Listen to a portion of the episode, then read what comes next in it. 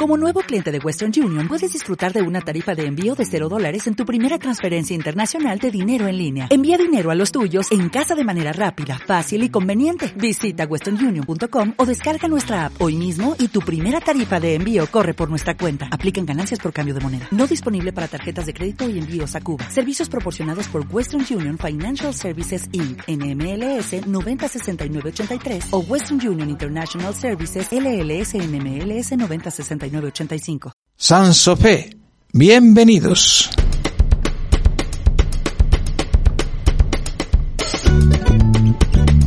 El programa de Radio Guiniguada dirigido al movimiento asociativo. un espacio subvencionado por la Unidad de Participación Ciudadana de la Consejería de Gobierno de Presidencia del Cabildo Insular de Gran Canaria. Buenos días de viernes, ya a 19 de febrero comenzamos abriendo la puerta al fin de semana. Hoy toca el resumen de los contenidos que hemos tratado en nuestro programa.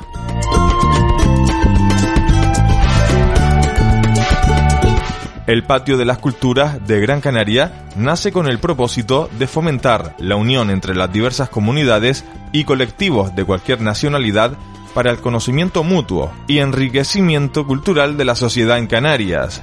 El pasado miércoles entrevistábamos a Rita Belén Gil, secretaria y coordinadora.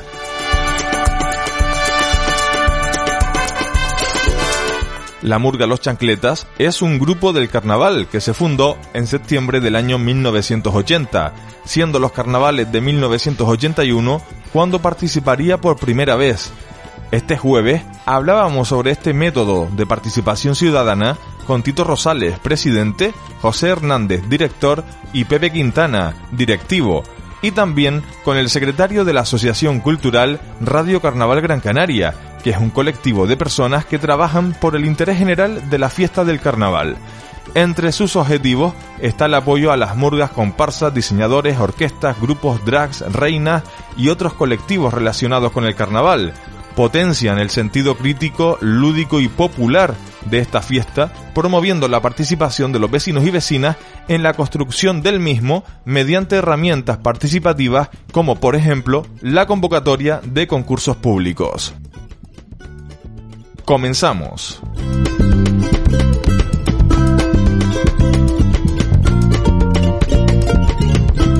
Tenemos en nuestros estudios a Rita Belén Gil Santana, secretaria y coordinadora general de la asociación El Patio de las Culturas. Eh, Rita, muy buenos días. Muy buenos días, Javier. Muy buenos días a todos y a todas y muchísimas gracias por esta invitación. Sé bienvenida a esta casa, que también es tu casa, por cierto, Radio Guiniguada 89.4. Eh, Rita, hace dos años estuvieron en este mismo programa, estuviste tú, yo no me acuerdo si estuvo Yumi en este, eh, en esa ocasión. No, estuvo Marlenis Castellano. Marlenis con Yumi, si no me equivoco. Sí, algo así. Eh, tú es la primera vez que nos visitas y tenemos que refrescar un poquito a la audiencia, ¿no? para mm, seguir la conversa eh, hay que ubicar a, los nuevos oyentes que tenemos, aunque hay muchos fieles que ya escuchan este programa desde la temporada anterior, incluso de más atrás, eh, que es el Patio de las Culturas.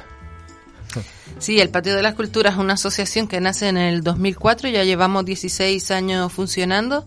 Estamos en la calle Doctor Chill número 15, en el centro Loyola, y nace cuando vienen las primeras oleadas de, de pateras en el, en el año 2004 para empezar a luchar e integrando los diferentes problemas, ¿verdad?, con la gente de los diferentes pueblos, con el pueblo canario. Y, fíjate tú, eh, cosas de la vida, que 16 años después, otra oleada de, de, pateras llega nuevamente a, nuestra, a nuestras islas y ahí sigue todavía el patio de las culturas, que desde luego comenzó de una manera, eh, se transformó, se volvió a transformar, o sea, el patio de las culturas está en continua reforma siempre. Sí, estamos en continua reforma según la situación migratoria que se nos va planteando en, la isla. Y sobre todo eh, la última situación, esta nueva oleada que no tiene nada que ver con la que vino en el 2004 por la situación de la pandemia y todo lo que estamos viviendo.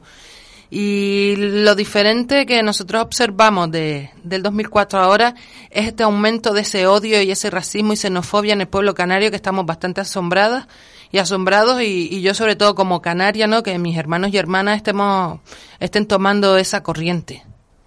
También hay que decir que eh, tenemos una influencia de los más media, de, toda esta prensa, ¿no?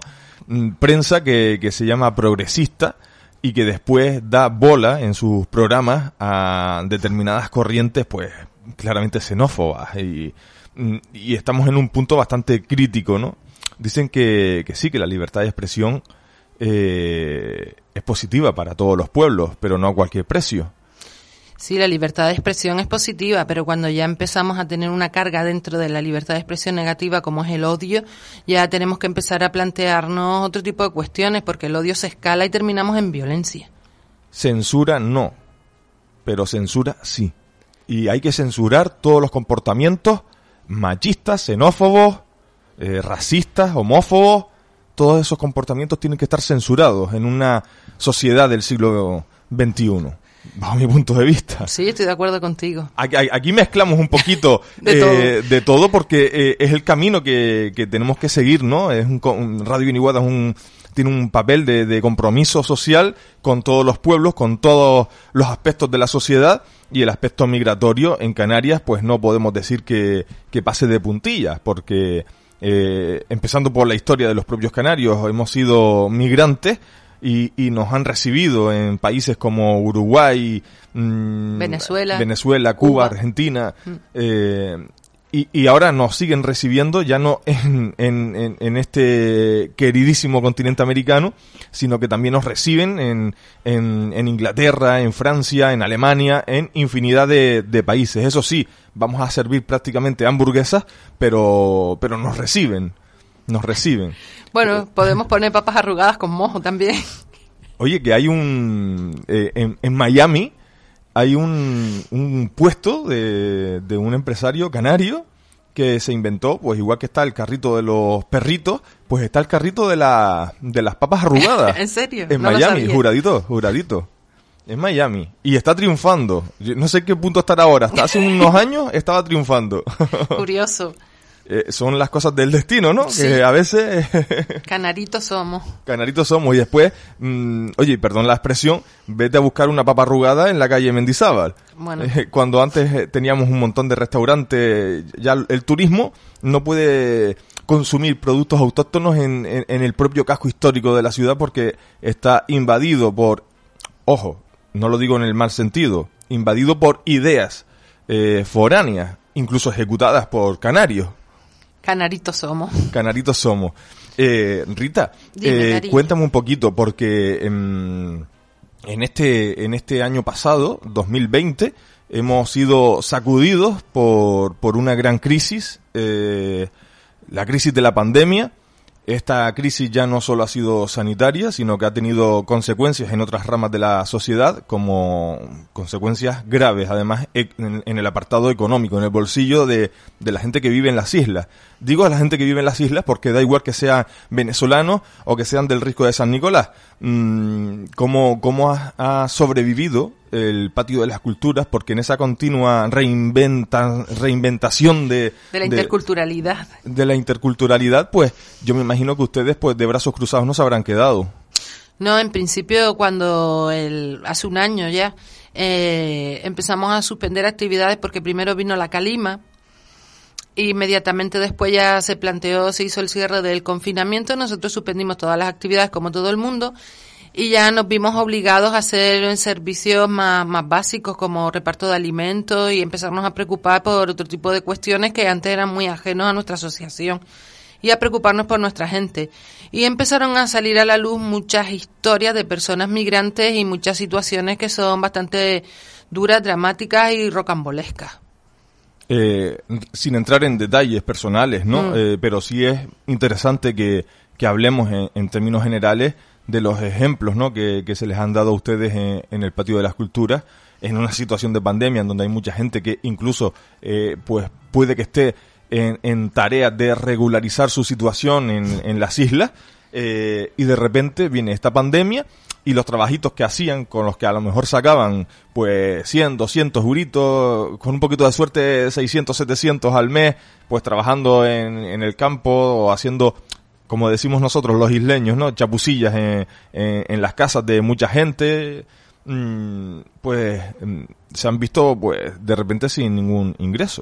Sí, se han visto muchas personas sin ingresos, encerrados en a lo mejor una habitación donde convivían 8 o 12 personas, eh, por ejemplo, y sin comida, eh, sin sus documentos se han quedado en el aire hasta que se ha vuelto a reabrir todo, todo está muy lento. Y también la situación que a mí me llamó mucho la atención son las de las mujeres. Las mujeres que se dedican a, limpiar en, en casa, ¿verdad? Eh, todo el mundo estaban confinados, pero estas mujeres salían a la calle a seguir cumpliendo con su trabajo. Con el riesgo que suponía en Con muchas el riesgo ocasiones. que suponía, el miedo que ellas también tenían. Claro, estábamos todos bastante asustados, no se sabía bien, tenían miedo a perder el trabajo, tenían miedo a contagiarse, no se sabía, la policía las paraba por la calle y claro, eran, ¿cómo se llamaba? Mm, Básico, servicios elementales o algo así. Sí, era, servicio elemental. Sí. Y entonces, claro, ahí empezamos a ver la crueldad de, de, de muchas mujeres, la situación laboral en la que están. Además, el patio no se caracteriza precisa- precisamente por ejercer la solidaridad desde el punto de vista de la atención básica en alimentación.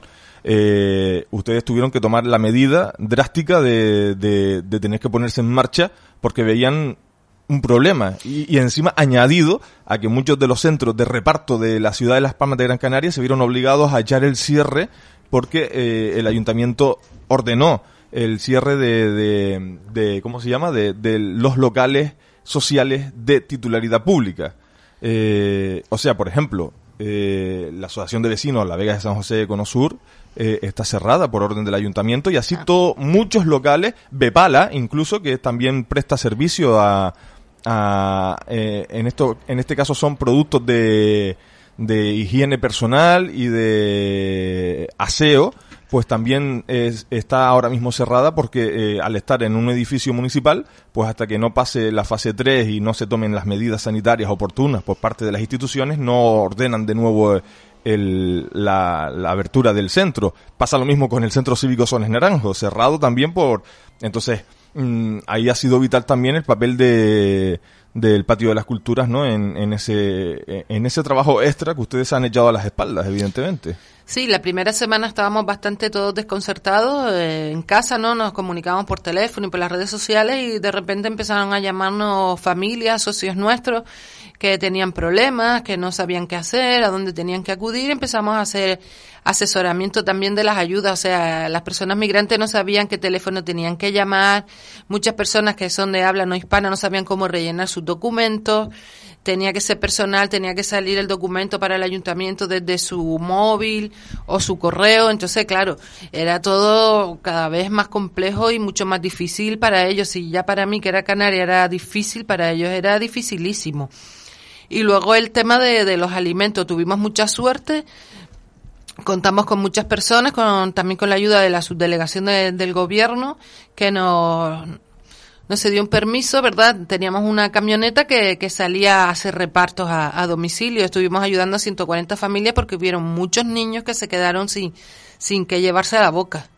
140 familias. Sí, Y, y todas eran... Eh, todas migrantes. Todas migrantes. Sí. 140 que además son pues socios o están registrados en cierta medida sí, en, en el la- en el patio de las culturas. Sí. Es muy fuerte lo que, lo que y los estás contando. niños, sí, y los niños sobre todo. Eh, sin tablet, sin conexión a internet, eh, cómo les ayudábamos con las clases, la verdad es que fue bastante difícil para todas estas personas. Y fue duro. Y fue duro con encontrarnos con realidad que habían personas que estaban desde hace años encerrados en un apartamento, sin ver la luz del sol, ¿no? Porque tenían miedo a la policía, no sé qué, porque no tenían sus documentos.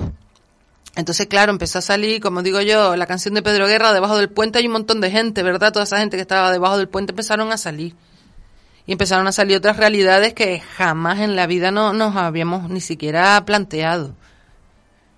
Porque claro, yo me imagino que, que ustedes como, como eh, coordinadores y coordinadoras de- del Patio de las Culturas, pues han hecho hasta ahora una labor envidiable respecto a la, a la, a la diversidad de culturas, a la promoción de la diversidad de culturas, que conocían la realidad social, evidentemente, pero que no era el trabajo principal eh, de, del patio. Y ahora se han visto, pues, haciendo, pues, oye, perdona que te lo diga, el trabajo que tenía que haber hecho una institución. Pues sí.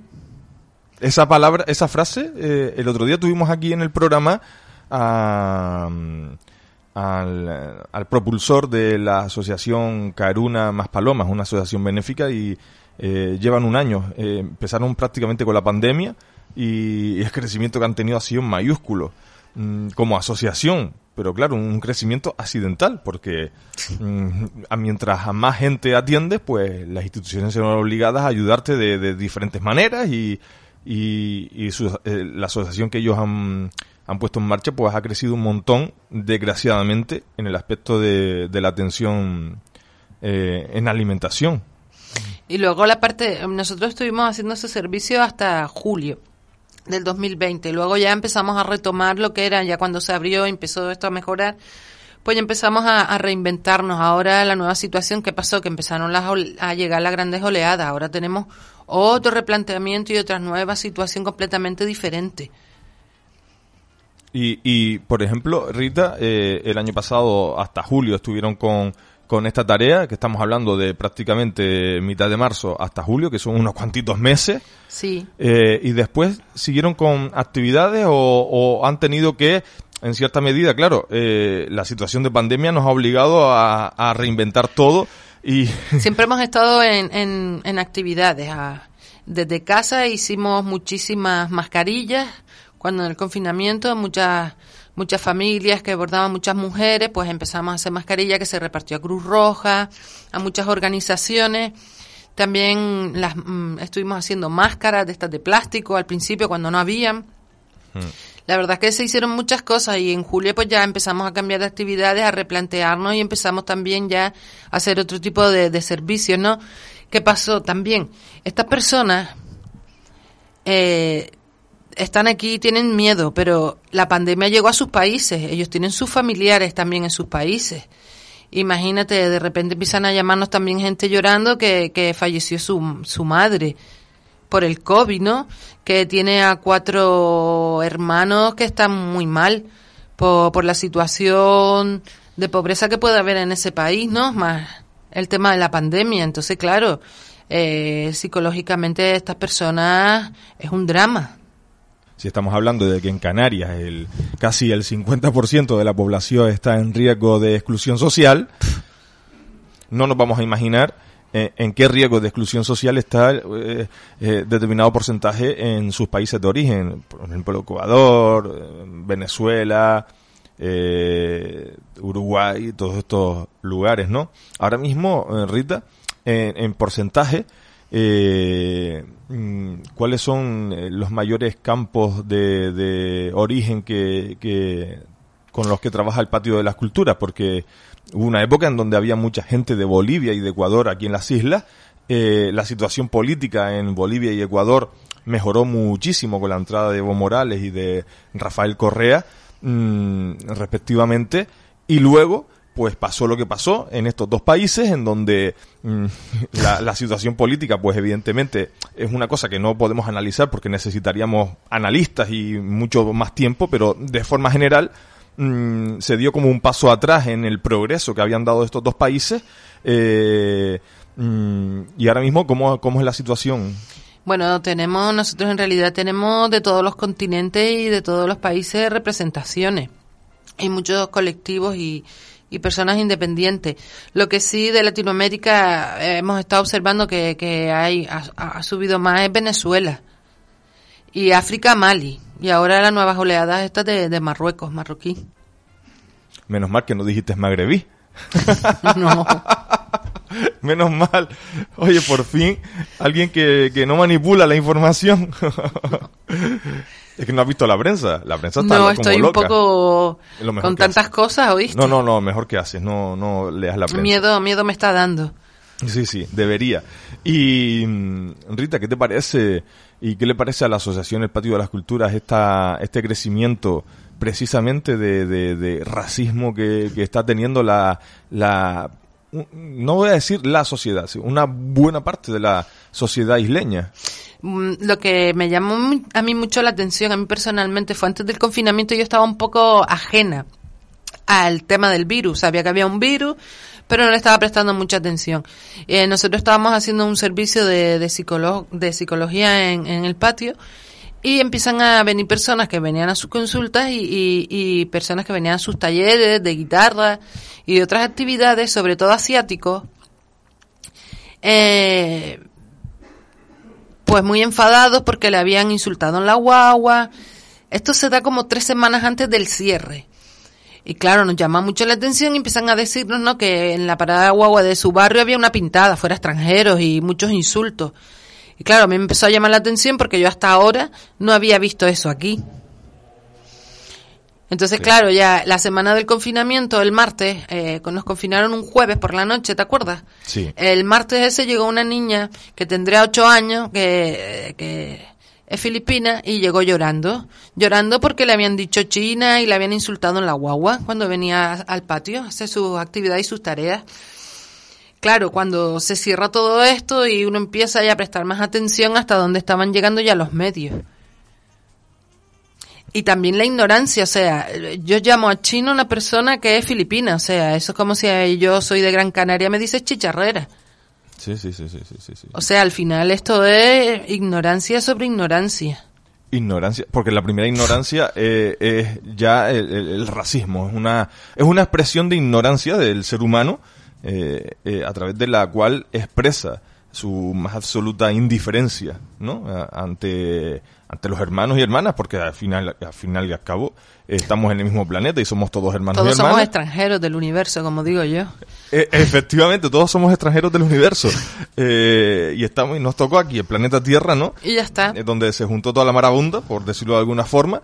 Eh, y, y, entre toda esa marabunda, pues tenemos iniciativas interesantes, tenemos eh, un montón de colectivos eh, a lo largo de, de, de, toda la, de todo el territorio que desarrollan actividades muy interesantes donde eh, se crean puntos de encuentro, puntos de, de intercambio de opiniones, de debate, que el debate es muy sano, el debate es muy sano y hay que promoverlo, hay que ejercerlo siempre desde el respeto y desde el trabajo común, ¿no? El trabajo común, ese trabajo común por la libertad de expresión, ese trabajo común por la igualdad, por la justicia social, son palabras que parece que ahora mismo están como en, como si fueran palabras extraterrestres que han llegado de repente a la Tierra y que, y que eh, apenas las reconocemos.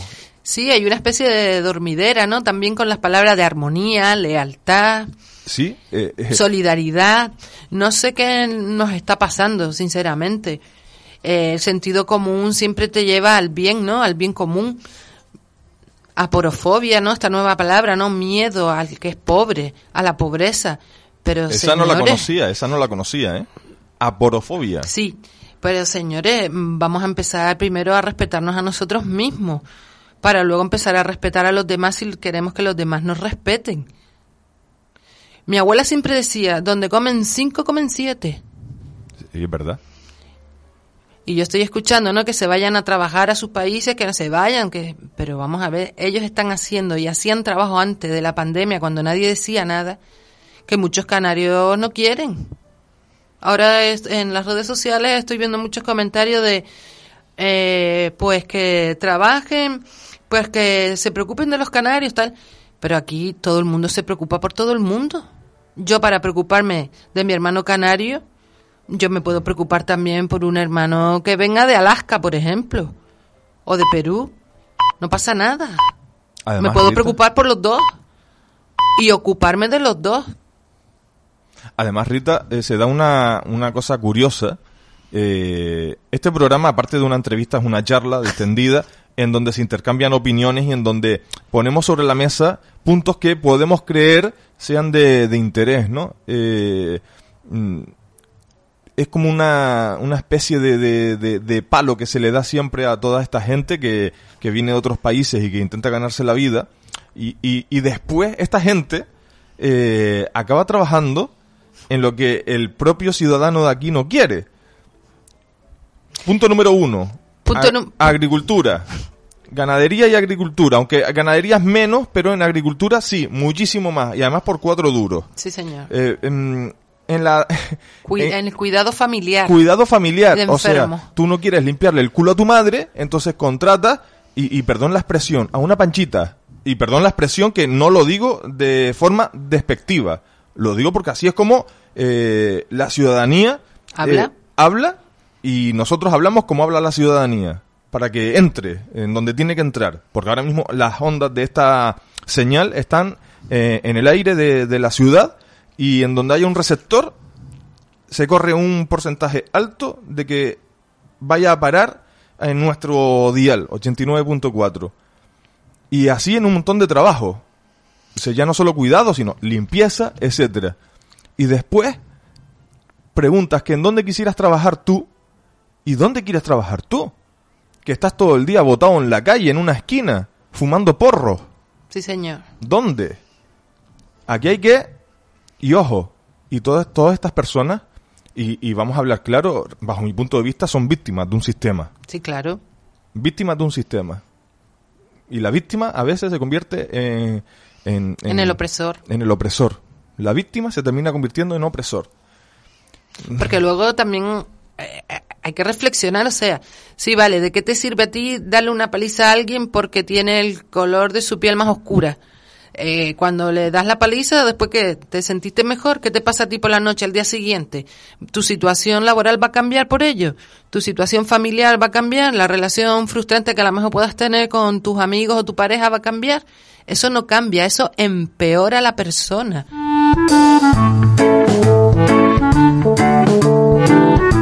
En Radio Guiniguada estás escuchando San Sofé.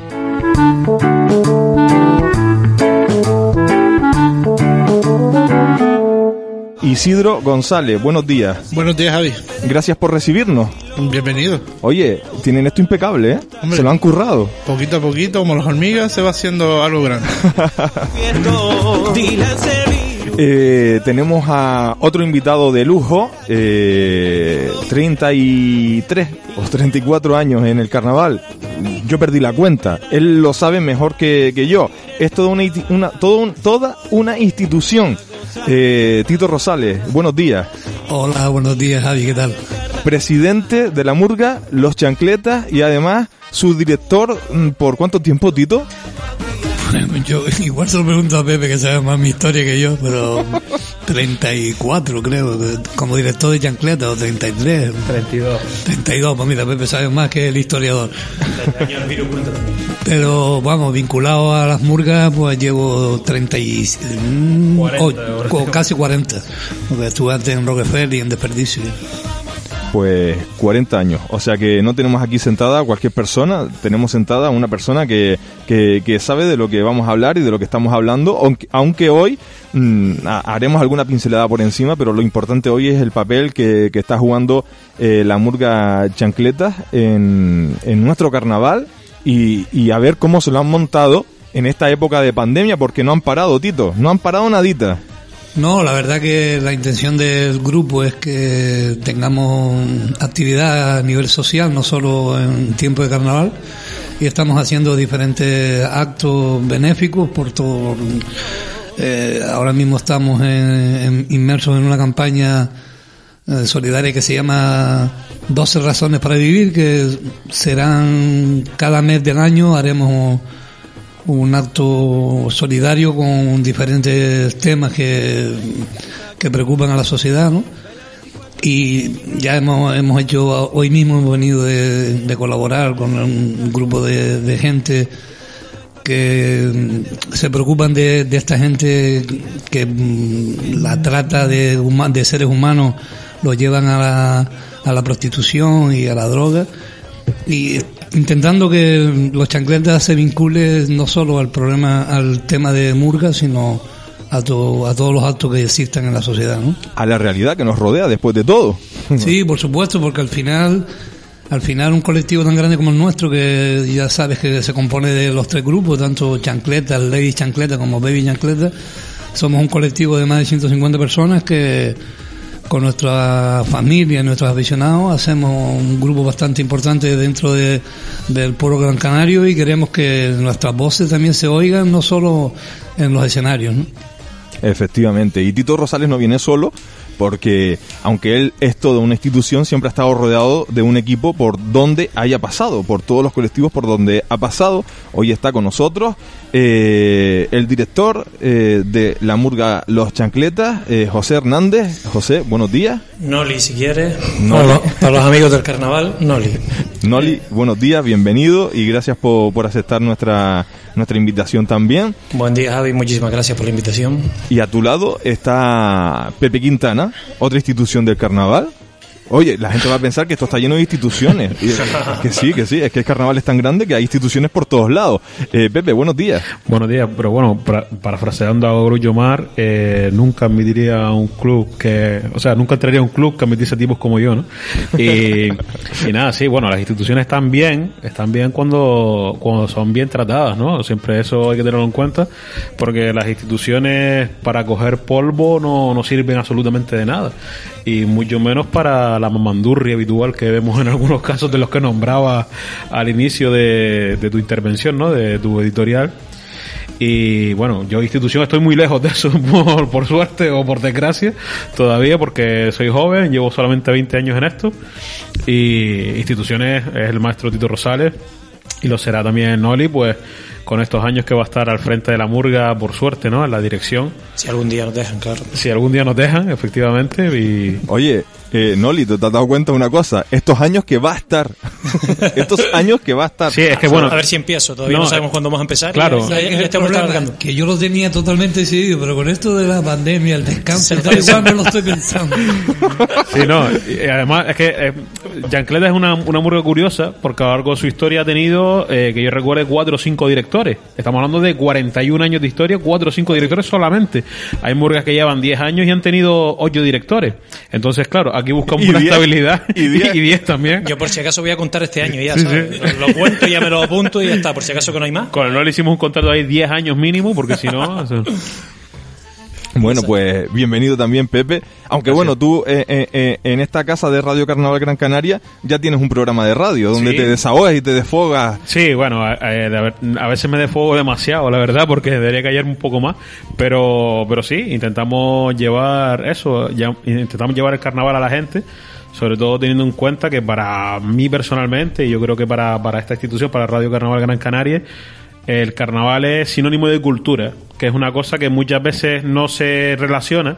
La gente tiene una concepción mala del carnaval, igual también por los propios carnavaleros o por determinados grupos de carnavaleros que no han tenido esa concepción, han pensado que el carnaval pues es una fiesta de cuatro personas que se disfrazan y se emborrachan y realmente no es así. Hay un aspecto cultural, es una, una cultura digamos urbana, por decirlo de alguna manera, no es, es decir, una cultura canaria urbana, pues normalmente si hablamos de cultura canaria, mucha gente lo piensa enseguida en el folclore, en el arrastre de ganado, en decir cuatro palabras en, en o cosas así.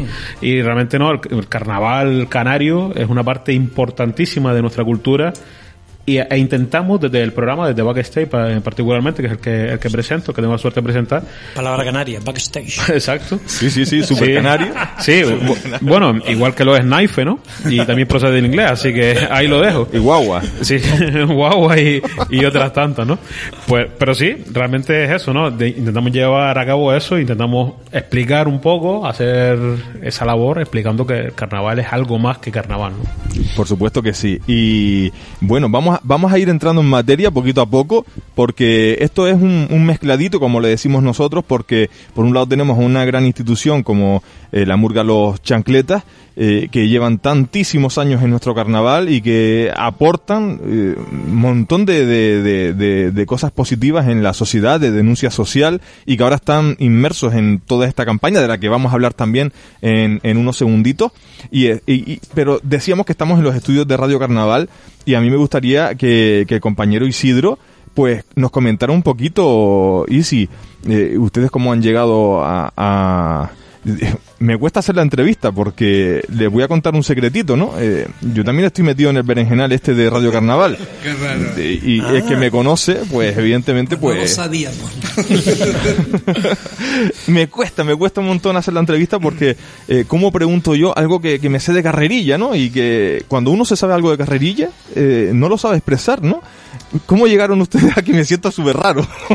Pues yo creo que todo esto viene ya desde, se puede, fue, se fue creando hace casi 25 años, desde 1996, en, en tu radio misma, de Río Radio Guiniguada, donde se hace San Sofé, que tuvo un programa que se llamaba Guiniguada en Carnaval, que estuvo desde el 1996 hasta el 2012, y que cubría todo lo que eran los actos de carnaval en el parque, y lo que no era en el parque, pues ahí, fueron en distintos sitios.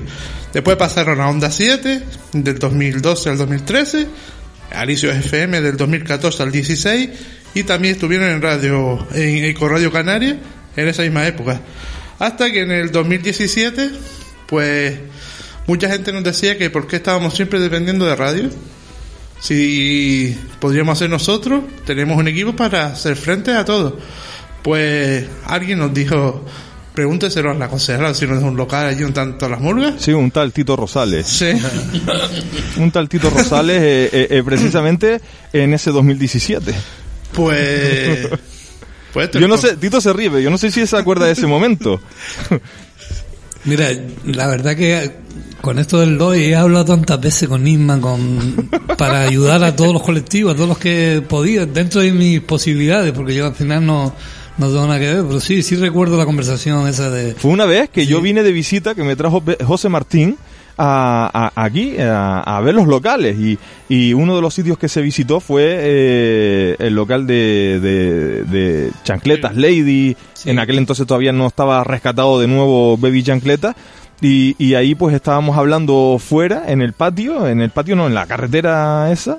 Y dice Tito, pide un local y montan la radio aquí y tal. Y dice José Martín, pues mira, pues no te creas que no es mala idea. Y yo dije, esta es la mía.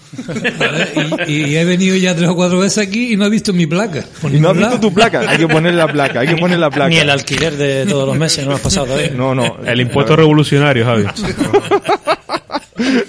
Bueno, pues esto es carnaval, ¿no? El buen rollo. Sí. eh, por Nuestra idea es transmitir un poquito eh, qué es el carnaval, ¿no? Es muy difícil de explicar con una palabra cuando para una persona puede ser un trabajo. Para un colectivo, como los técnicos, el carnaval es simplemente un trabajo. Para eh, una persona como yo, es un rollo súper emocional. Yo, el lunes, que se emitió un programa especial en la televisión canaria, eh, pagado con, con el dinero de promoción Las Palmas, con dinero público, yo escuché el himno del carnaval y me tuve que ir a- me, tuve que levantar e irme al balcón. Eso es lo primero, porque a mí no me gusta que me vean soltar lágrimas. Y yo escuché eso, el himno, y nos puede gustar más o menos, el tema es, eh, puede sonar mejor o peor, ¿no? Pero el himno es el himno, y la letra se la sabe todo el mundo. Y yo escuché eso y es que se me pusieron los pelos como tallas y me tuve que levantar, ir al balcón. Y me dice mi pareja, ¿estás bien? Y yo, sí, sí, sí, es el polvo. Sí, es el polvo, y no de los indianos precisamente. De suspensión. Entonces, eh, y yo me imagino, eh, Tito, para ti, porque esta pregunta te la habrán hecho un millón de veces, pero igual no te la han hecho de corazón a corazón, ¿qué es el carnaval? Es muy difícil. ¿eh? Pero bueno, el, yo, el carnaval, yo creo que para mí ha sido lo, después de mi familia, lo más importante que, que- que yo he tenido en mi vida, porque lo he dedicado todo, he dedicado pues casi 40 años de días, de horas, de, de, de estar en casa haciendo letras, de estar preocupado porque no tengamos local, preocupado porque las demás murgas estuvieran en la calle. Es decir, el carnaval para mí ha sido el motor de mi vida. Porque yo sin el carnaval ahora mismo no sabría qué decirte que, que- pudiera haber sido, porque yo no tengo desgraciadamente ningún ninguna acreditación ni de, ni de estudio ni de ningún trabajo. Yo he, he sido siempre he dicho que mis trabajos han sido en mis leyes, ¿no? Yo trabajo en todo. Pero el carnaval ha sido, yo creo, el vehículo de mi vida, ¿no? Por ahí tengo las amistades, eh, toda mi familia, desde mis sobrinos, mis hermanos, han seguido junto conmigo esta historia y el carnaval, digo, pasión, amor y, y vida, porque es que no, no te lo sé explicar de otra manera. Es un sentimiento ahí muy profundo que se arraiga ¿no? en, nuestro ser y que eh, está continuamente ahí en, en fabricación en nuestra cabeza. Está, eh, ¿qué podemos hacer? Has sido director muchos años de, de la Murga, Tito, por lo tanto has tenido que pensar, eh, sé que sé que hay un equipo grande, ¿no? Pero, pero alguien tiene también que motivar a ese equipo y a veces es el equipo que te motiva a ti y hay que estar pensando qué es lo que se va a construir, ¿no? De cara al próximo carnaval, de cara a, a, a qué qué letras se merecen eh, estar sobre, sobre un escenario, mm, qué problemas podemos tratar y que sean importantes, que nos afectan de verdad. Eso es una murga también, ¿no? Dentro del carnaval. Hombre, está claro, está claro que no solo es canciones de que sí son muy importantes. Yo esta, esta mañana o ayer creo en otra emisora de radio me preguntaron que mm, cuál era el porcentaje de chancletas en cuestión de humor o crítica, ¿no? Yo siempre, yo digo que eh, Chancleta ha sido toda la vida 70 humor, 30, para mi gusto 30 crítica, ¿no? Sin de abandonar nunca la, la, crítica de humor, la crítica social, perdón, y las canciones no solo con humor, sino con mucha ironía, ¿no? Afortunadamente en estos últimos, no sé, ahora ellos que están más jóvenes, que tienen la mente mejor, más abierta que yo, eh, entre 10 años aproximadamente hemos creado una comisión de letras que, que, lógicamente me ayuda en, en, en, la composición de las mismas, ¿no? Porque antiguamente pues lo hacía con cariño y con ilusión, pues me tenía que ocupar yo de las letras no solo de chancletas, sino de las ladies, de los babies. Claro, ahora tenemos gente como Pepe o como Noli, que son unos letristas fabulosos y que me han ido dejando ahí al lado, por eso me voy, pues estos tíos me vienen echando ahí. y costó, costó echarlo, ¿eh? Y costó quitarle letras ahí. Y claro, y cuesta ahora, cuesta un poco más pensar en que mis ideas ya, oye, lógicamente, yo tengo 60 años, no, no puedo expresar lo mismo que expresaba hace 30, cuando yo solo era el que me, me lo comía y me lo dejaba. Ahora no, estos cabrones no, perdón. Estos, estos amigos no me dejan. Cuando ven una letra así de, dice, eso está viejo ya, digo, pues más nada, pues ya no escribo más. No, lo enseñó él, lo de la censura fue él el que empezó a enseñárnoslo. Hemos ido aprendiendo de, de, de, lo que él nos hacía. Los nuevos rosales, por decirlo así. Sí, sí. La nueva censura. Eh, Pepe, eh, para ti el carnaval, eh, porque tú también lo llevas muy adentro, porque además te involucra al 100% en, en todas la, las áreas de, por ejemplo, de la murga Los Chancletas, estás ahí siempre atento. Yo por, eh, esto yo lo digo porque como eh, a veces nos cruzamos aquí en el pasillo y lo escucho a él, no, y tengo que ir a no sé dónde, y tengo que no sé qué, voy a llamar a no sé quién. Eso quiere decir que es una persona que también está involucrada en el colectivo. Para ti, ¿qué es el, eh, qué es el carnaval? ¿Qué es chancleta? Pues mira, la verdad que eh, voy a decir algo que a lo mejor puede sonar raro, pero yo antes de ser chancleta era ya de la murga de Tito, porque cuando tenía apenas dos años, mi tía eh, cosió el disfraz para la murga de Tito, que era los Rockefeller en ese entonces, en el año 88, yo tenía dos años y un mes y me hicieron el disfraz, la verdad. Entonces, por azares de la vida, Tito y, y el ex marido de mi tía, pues acabaron en los chancletas.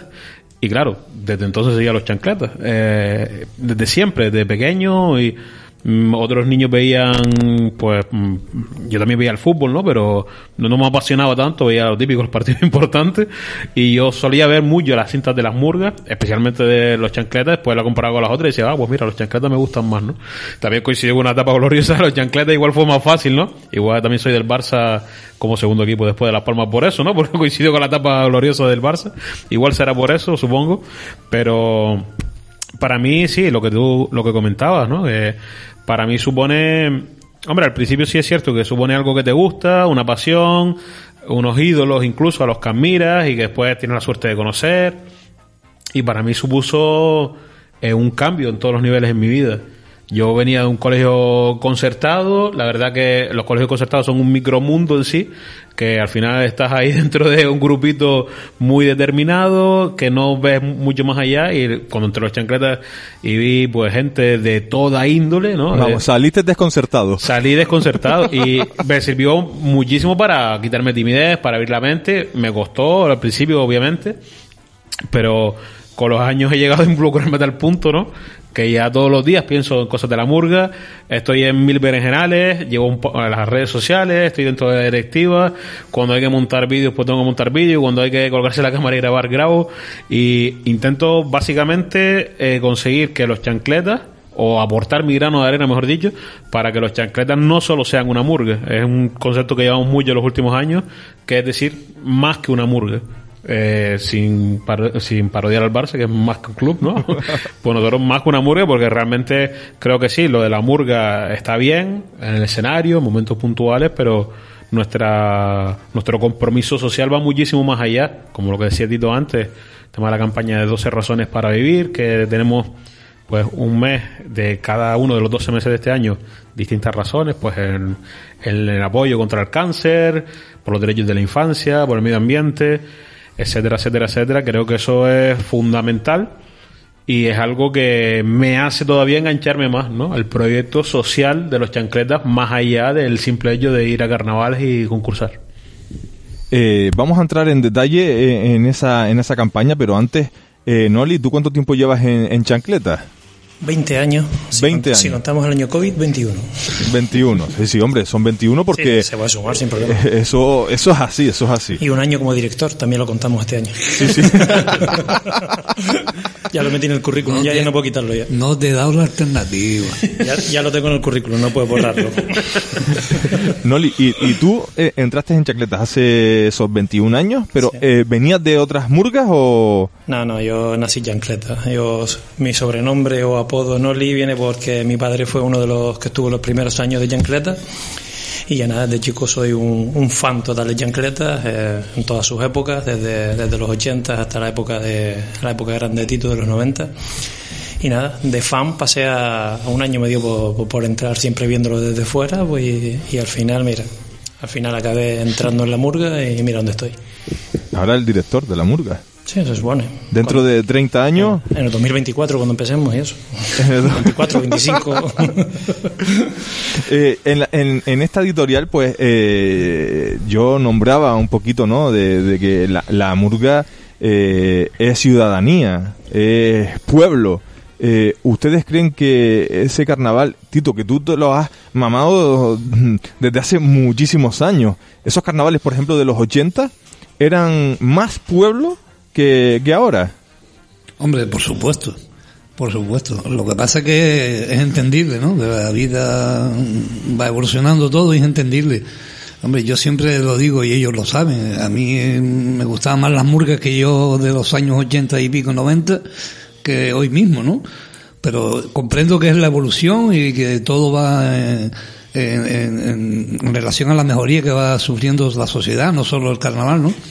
El carnaval que se hacía en, en el, en el López Oca el- o en la Plaza Santa Ana, la gala, no tiene nada que ver con, el- con lo que es el Parque Santa Catalina y con lo que son las galas.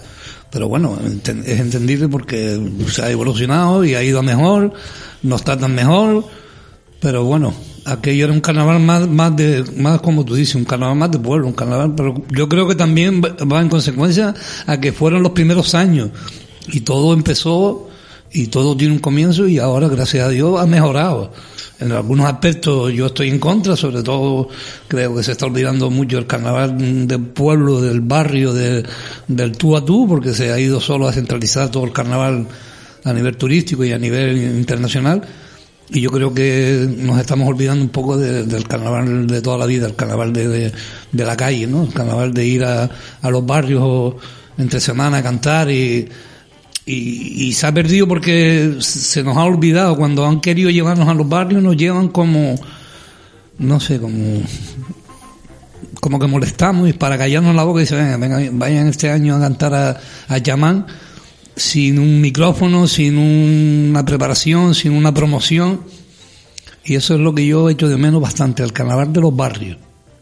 Y es que quizás ese carnaval de los barrios de los años 80 estaba acompañado por esa entrañable radio. Hombre, esa entrañable radio de Santiago que iba Santiago y hacía eh, esos recorridos con Radio Las Palmas eh, en diferentes puntos, en la isleta, eh, en, en, en Don Benito, en un montón de lugares. Mira, déjame contarte una anécdota Por que supuesto. se me olvidó.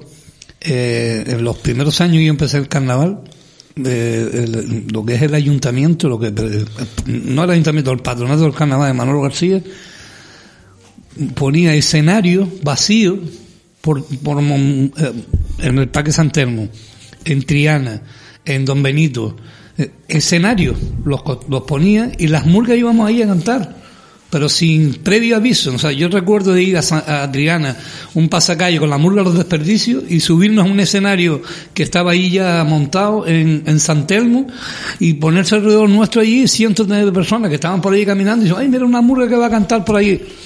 Y cantábamos y a lo mejor la gente no sabía ni de lo que iba el tema, pero le gustaba porque veían carnaval en la calle. Eso es lo que yo, yo de menos.